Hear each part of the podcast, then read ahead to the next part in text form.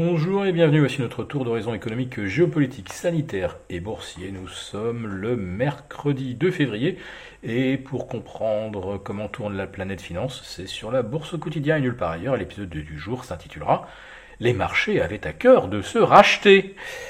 Oui, parce que là, on est bien euh, dans le cadre de rachats à bon compte, qui sont en train d'ailleurs de se transformer en rachats en mode FOMO, Fear of Missing Out, comme on peut l'observer avec euh, des envolées de plus 10% d'AMD, de Citrix, on attend 8% de hausse sur Alphabet Google. Bon, évidemment, il y a de très bons résultats à euh, saluer d'un grand coup de chapeau, mais globalement, euh, le rebond des euh, semi-conducteurs depuis jeudi dernier euh, dépasse, je crois, les 12% en l'espace de trois séances. Euh, après en avoir perdu, c'est vrai, entre 25 et 30 pour beaucoup de dossiers. ce genre d'écart à la hausse, ça ne s'observe pas dans un marché haussier. Ah oui, on peut bien gagner 10-12% euh, en quelques jours, mais sur euh, des achats euh, étagés, graduels, et avec des séances à 2 ou 3%. Mais bon, là, on voit des séances où on a des écarts d'un seul coup de plus 5%. Alors, dans un marché en mode FOMO, eh ben, on n'entend plus vraiment les informations discordantes. On ne voit plus, par exemple, le ralentissement des ISM ou des PMI. Aujourd'hui en Europe, euh, on n'entend pas euh, le bang de l'inflation à 5,10%. On pensait euh, assister au contraire à une contraction vers 4,4 ou 4,5. Non, on est à 5,10 en janvier, après 5% au mois de décembre. Oui, mais voilà, quand on chose des lunettes roses euh, et qu'on ne voit que le verre à moitié plein, eh bien là par contre on remarque que l'inflation hors euh, énergie euh, recule au mois de janvier avec un rythme de 2,7 qui se contracte à 2,5. Mais est-ce que vous croyez que dans le budget du français moyen ou de l'européen, on va effectivement mesurer un ralentissement de l'inflation au mois de janvier. Faut vraiment être un marché financier et dans la planète finance pour ne pas voir que la réalité de terrain pour une majorité de consommateurs, c'est une inflation à 5%, voire beaucoup plus que 5%, pour ceux euh, qui ont un budget carburant et un budget chauffage qui représente pratiquement 20% de leur euh, budget de leur budget mensuel.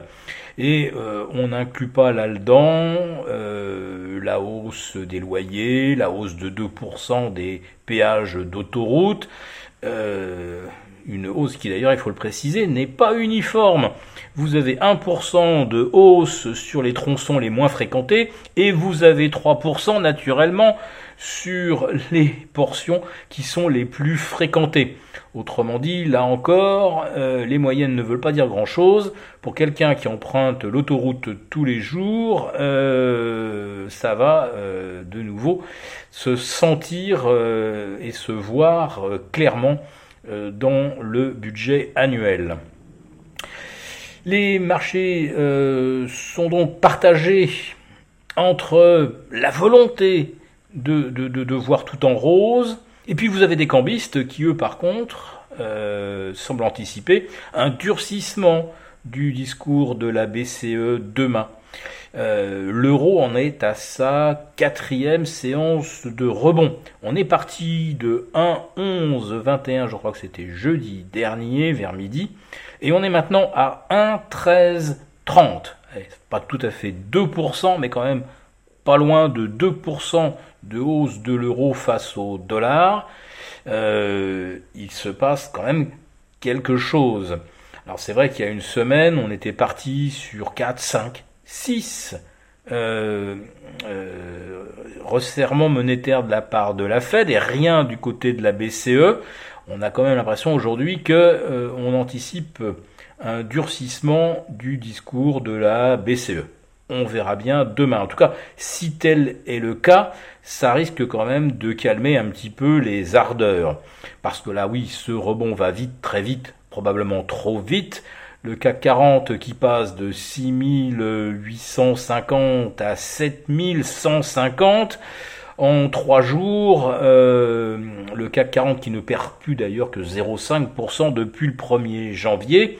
Euh, avouez quand même que le paysage est beaucoup moins euh, réjouissant qu'il ne l'était au 31 décembre dernier, aussi bien du côté de l'inflation que de la consommation ou des anticipations d'activités euh, industrielles et manufacturières. Bah oui, parce que 5, 7, 7,5% d'inflation non compensée par des salaires, comment, comment le consommateur peut-il entretenir la croissance économique?